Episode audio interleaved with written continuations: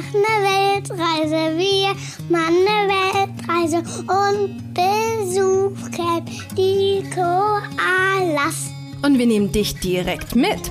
Gemeinsam mit uns wirst du die schönsten Plätze der Welt entdecken. Und nicht nur das, ich zeige dir auch, wie du mit deinem Kind genau dasselbe machen kannst. Hier bekommst du eine extra Portion Mut, viele Ideen und jede Menge Inspiration rund um das Thema Alleine reisen mit Kind. Einmal von mir, aber auch von tollen Experten, die zu Gast sind.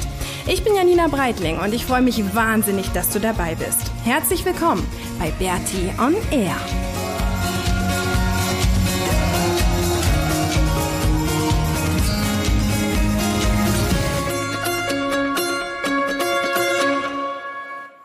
Herzlich willkommen zur 29. Episode von Bertie on Air.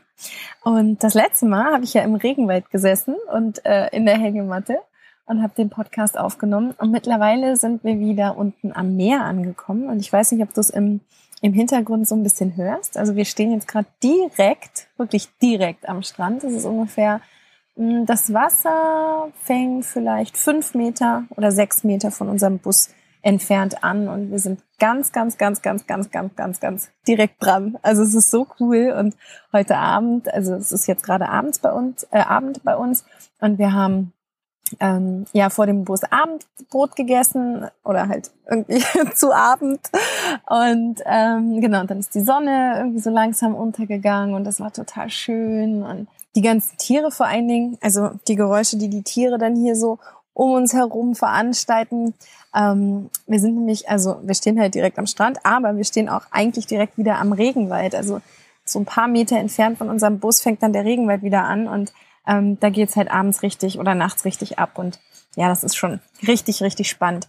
Ähm, wir waren die letzten Tage auch im Regenwald, also nach, ähm, nach dem Daintree, wo ich die letzte Episode aufgenommen hatte, sind wir dann weiter runtergefahren und waren dann in Koranda, heißt das. Das ist so ein kleines ähm, Dorf im Regenwald. Das war so, also ganz schön eigentlich, hat mir so mittel gefallen. Ähm, und daraufhin oder beziehungsweise danach sind wir dann nach Babinda gefahren und das war so schön, echt. Da wollten wir eigentlich nur eine Nacht bleiben und sind dann irgendwie zwei Nächte geblieben. Das ist an so einem Fluss, also auch wieder richtig mitten im Regenwald. Und dann ist da so ein Fluss ähm, mit ganz, ganz, ganz, ganz großen Steinen, die da drin liegen. Und da kann man dann halt schwimmen. Da sind so kleine Becken, also so klein sind sie auch nicht, das sind dann wie so, so Pools eigentlich, vielleicht, keine Ahnung, ähm, 20 Meter breit Was ungefähr. Oh, wir haben gerade einen Käfer hier. Ja, und da kann man dann halt reingehen und schwimmen und das Wasser ist total klar und man kann dann von diesen riesen Steinen, äh, von diesen Felsen runterhüpfen. Der Maxi ist dann immer hochgeklettert und ist dann wieder runtergehüpft und das war einfach so, so schön. Also die ganze Atmosphäre da war toll. Und ähm, es gibt da so eine so eine Geschichte. Also die Aborigines, die erzählen halt immer viel, das nennt sich Traumzeitgeschichten. Ähm, das sind eigentlich die Geschichten, die von Generation zu Generation weitergegeben werden und die so ein bisschen die Welt erklären und irgendwie auf Sachen hinweisen, die man machen darf oder halt auch nicht. Und bei diesen Babinda Boulders, ähm, da ist irgendwie die Geschichte, dass vor vielen, vielen Jahren eine Aborigine-Frau, die eigentlich einem Häuptling ähm, oder einen, eines wichtigen Menschen, ich weiß gar nicht, ob man da Häuptling sagt, also dem, dem Obersten des Aborigine-Stammes, dem war sie versprochen. Ähm, und dann ist ein anderer Aborigine-Stamm ähm, da zu diesem Platz gekommen, wo die gelebt haben. Und dann ist sie quasi mit einem anderen Aborigine-Mann durchgebrannt und sie sind ähm, haben sich in ihr Liebesnest zurückgezogen, was halt da bei diesen Boulders war, bei diesen Steinen in der Nähe von dem, von dem Fluss. Und dann wurden sie aber irgendwie gesucht und das ist halt alles aufgeflogen. Und der Liebhaber ist dann geflüchtet, der ist dann wieder zurück ähm, ja eigentlich gerannt zu seinem eigenen Stamm und die Aborigine-Frau, Olanda hieß die, die ist zurückgeblieben und ähm, hatte dann irgendwie ein total gebrochenes Herz und war ganz traurig, dass ihr Liebhaber wieder weggerannt ist von ihr. Und dann hat sie sich da in diesen Fluss gestürzt und dann hat sich wohl das Wasser aufgetan und ganz viele Strudel gebildet und dann ist sie da ertrunken. Und seitdem ähm, schwebt da aber ihr Geist noch umher und man hört sie wohl teilweise noch rufen nach ihrem Liebhaber und manchmal, also so sagt es halt die Legende, ähm, können halt Männer diesen Ruf hören und es gibt wohl einige ähm, Männer, die da in das Wasser gegangen sind daraufhin und dann auch ertrunken sind anscheinend. So, das halt, ist halt diese Aborigine-Geschichte und ich fand es halt so magisch da. Also es war ein wahnsinnig schöner Platz, wo wir gestanden haben und ähm, haben dann abends Lagerfeuer gemacht und haben Stockbrot auf dem Lagerfeuer ähm, gebacken und es war einfach nur traumhaft schön und da sind wir zwei Nächte geblieben und von da sind wir dann aber weiter und sind jetzt wieder hier unten am Meer, also raus aus dem richtigen Regenwald wieder weiter runter an die Küste und sind jetzt in Etty Beach und bleiben hier, ich glaube, so einen Tag und langsam, aber sicher fahren wir dann weiter Richtung Süden. Und wenn du die Episode hörst, dann denke ich, dann werden wir auf Magnetic Island sein. Das ist so eine Insel, ähm, eine vorgelagerte Insel bei Townville. Und ähm, genau, das ist so das nächste große Ziel, was ich anvisiere, wo wir dann auch ein paar Tage bleiben werden. Ähm, kurz nochmal zu den Tieren, die hier rumrennen. Der Maxi, der hat nämlich irgendwie äh, auch eine tolle Bekanntschaft mit einem ganz speziellen Tier gemacht und das möchte er dir noch kurz erzählen. Wir haben heute so einen riesen Hawaiian, so ein, wie heißen die nochmal? Cassowary. Cassowary haben wir gesehen. Und was ist das? Das ist so ein riesengroßer Vogel.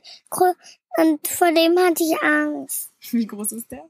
Der ist ähm, Größer als das Laptop ist der. ja, der ist fast so groß wie du, oder? Ja. Nee, größer sogar. Gr größer als ich ist er. Und wie sieht der aus? Ähm, der hat oben so ein komisches Horn. Und sieht ein bisschen aus wie ein Dinosaurier. Mm, die laufen hier ganz viel rum am Strand, ja. ne? Da müssen wir ein bisschen aufpassen.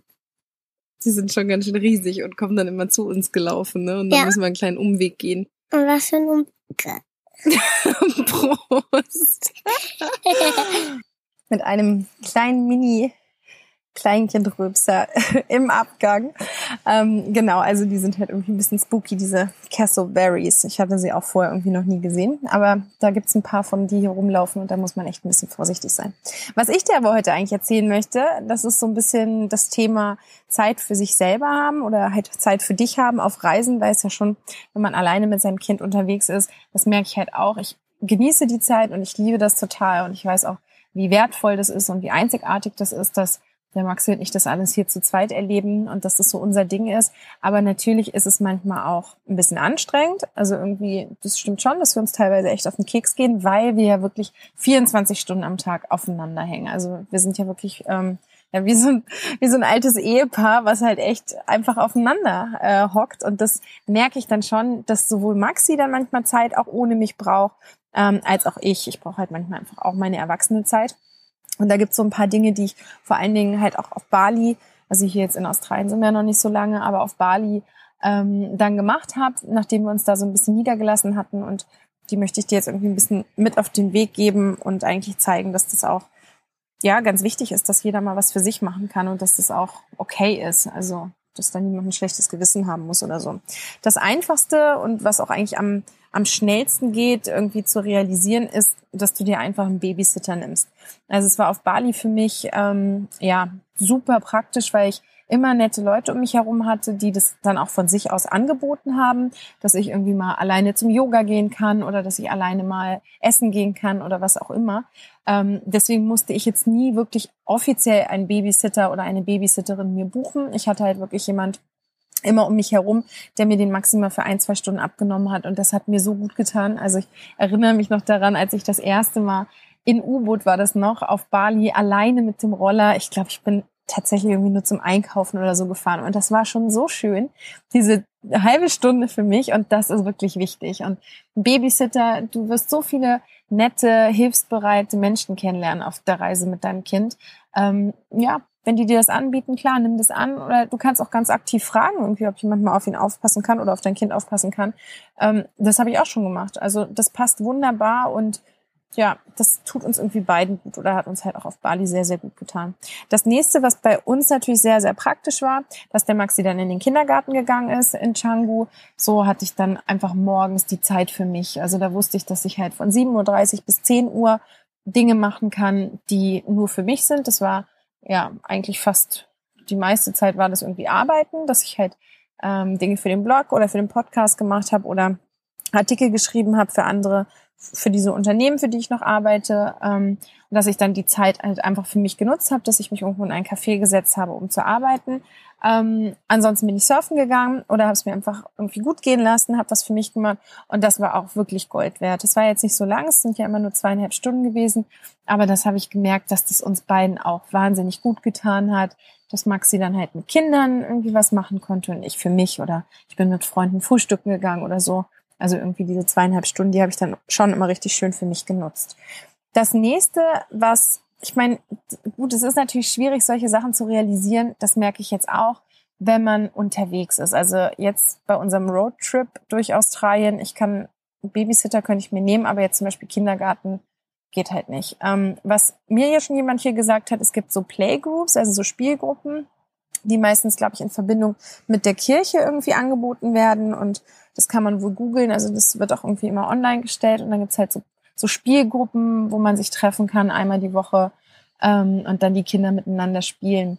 Anscheinend ist es aber nur von 0 bis 4, glaube ich. Also ich habe das jetzt auch noch nicht ausprobiert. Mir hatte das nur eine andere ähm, Frau erzählt, die ich hier in Australien kennengelernt habe. Und ähm, ja, mal gucken, ob wir das vielleicht auch mal ausprobieren.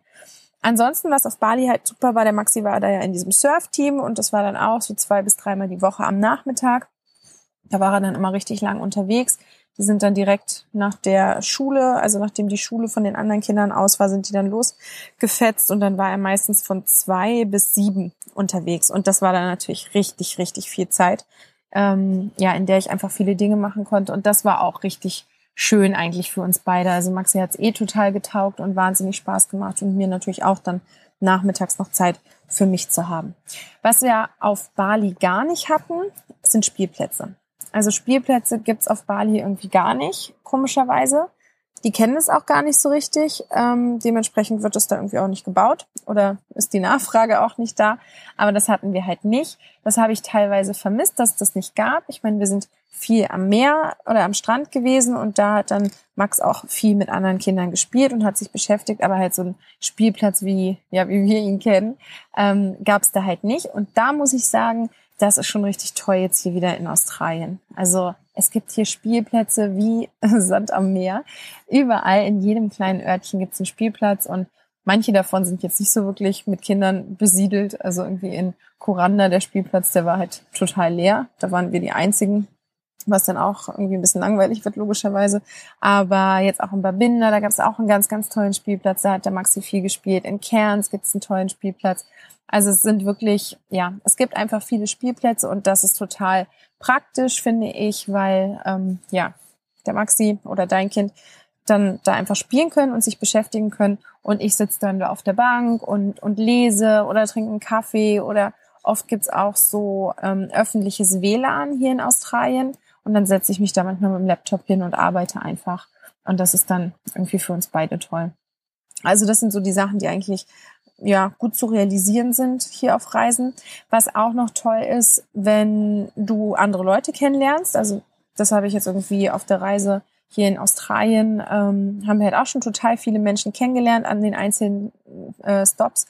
Und die sind auch alle immer total willig, was mit dem Maxi zu machen. Also wir haben im Daintree haben wir zwei Mädels kennengelernt, die sind dann irgendwie mit Maxi, haben sie gespielt und ähm, haben ihn beschäftigt. Dann bin ich auch mal alleine einkaufen gefahren oder habe irgendwie Sachen zusammengeräumt oder was weiß ich. Jetzt in Babinda auch, da waren so ein paar Jungs, der, die haben dann mit Maxi auch mitgeholfen, das Feuer aufzubauen oder haben irgendwie einen, einen Stock, so ein Speer zum Fischen geschnitzt und haben sich mit ihm beschäftigt. Und ich merke auch, dass das total wichtig ist, dass er mit anderen Menschen Dinge macht, die er mit mir nicht macht. Also weil ich würde jetzt irgendwie nicht mit ihm ein einen Speer zum Fischen schnitzen. Und dann hat er halt da eine Abwechslung und kriegt einfach Input von anderen Menschen. Und das ist total wichtig und dann auch wieder für mich gut, dass ich einfach Zeit ähm, für mich habe.